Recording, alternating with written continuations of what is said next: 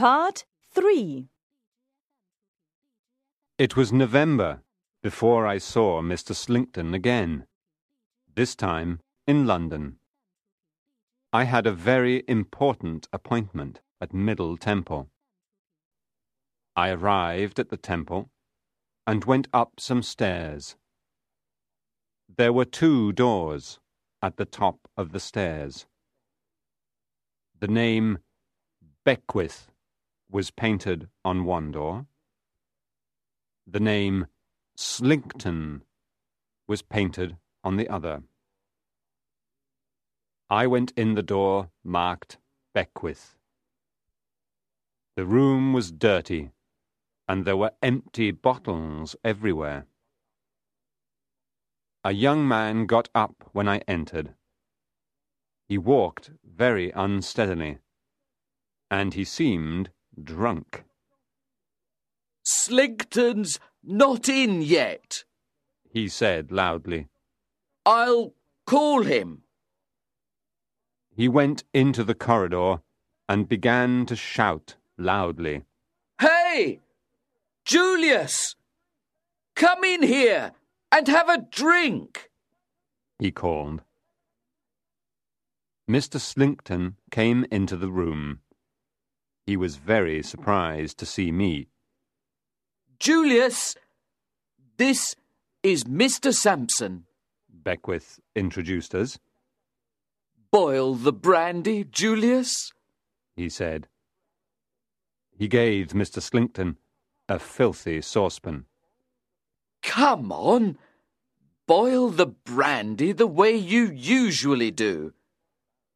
Mr. Slinkton was embarrassed at my presence in the room. I could see. How is your niece, Mr. Slinkton? I asked him quietly.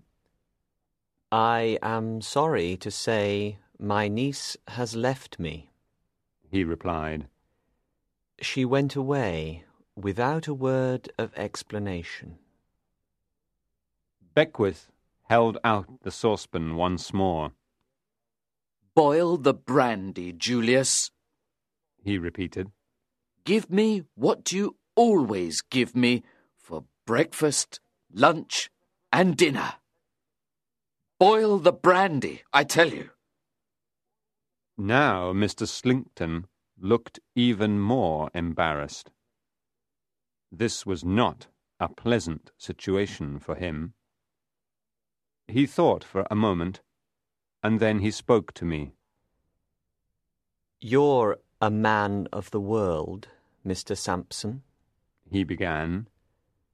I'll tell you the truth. No, Mr. Slinkton, I said firmly. You'll never tell the truth. I know all about you. You want to save your insurance company some money, he said calmly. You will try to argue that I was responsible for Beckwith's condition and for his eventual death. But you won't be able to prove that, you know. You won't be able to prove anything. Beckwith suddenly picked up his brandy glass and threw it at Mr. Slinkton. The glass cut his forehead, and blood began to flow down his face. Mr. Slinkton took out his handkerchief and dried his face. As he was doing this, another man came into the room. A man with grey hair, who walked with a slight limp. Mr. Slinkton looked at this man in surprise. Look very carefully at me, Beckwith cried out. You're a rogue, Slinkton, and I've caught you. I took these rooms on purpose, just to catch you. I pretended to be a drunkard in order to catch you, and I've done it. You'll never escape now. You see, the last time you went to see Mr. Sampson, I had already been to see him myself. I went to his house very early that morning. We know everything. We know what you were planning.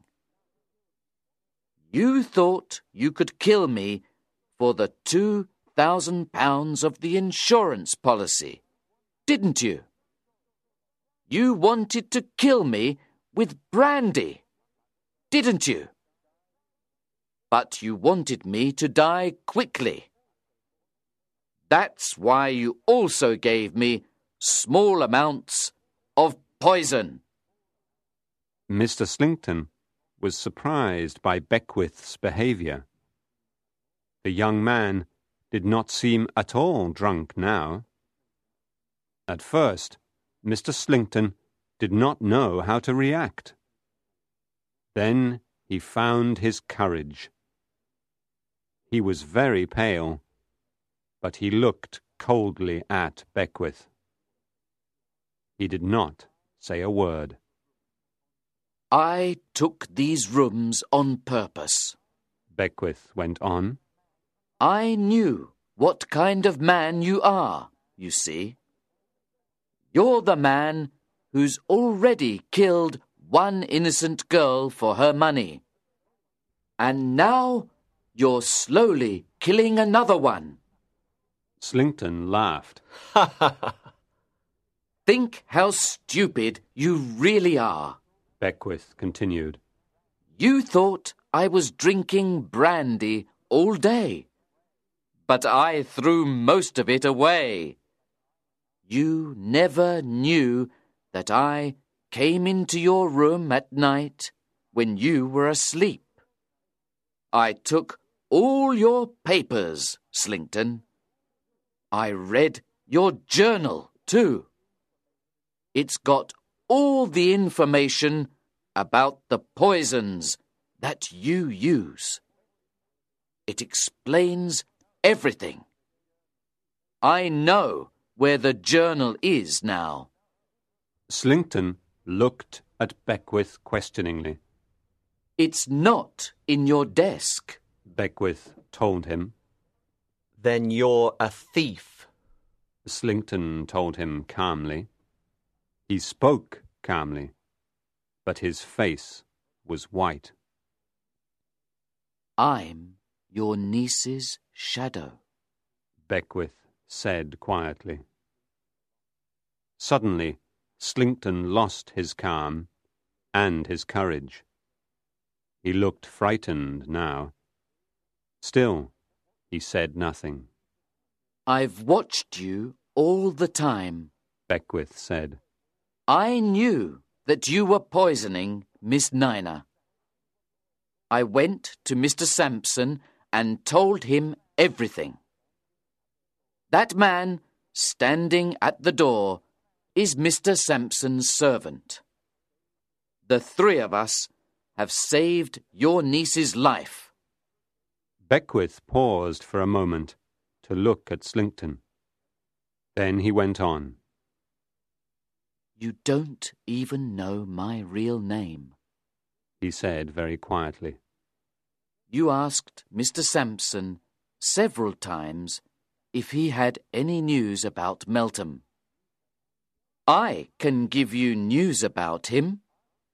I am Meltham, he announced triumphantly. I loved your niece, Margaret.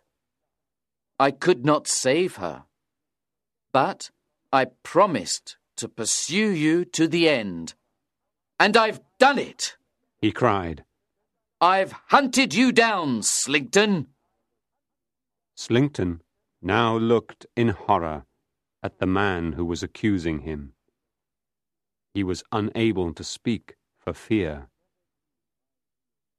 You never knew my real name, Meltham told him. You are seeing me under my real name now for the first time.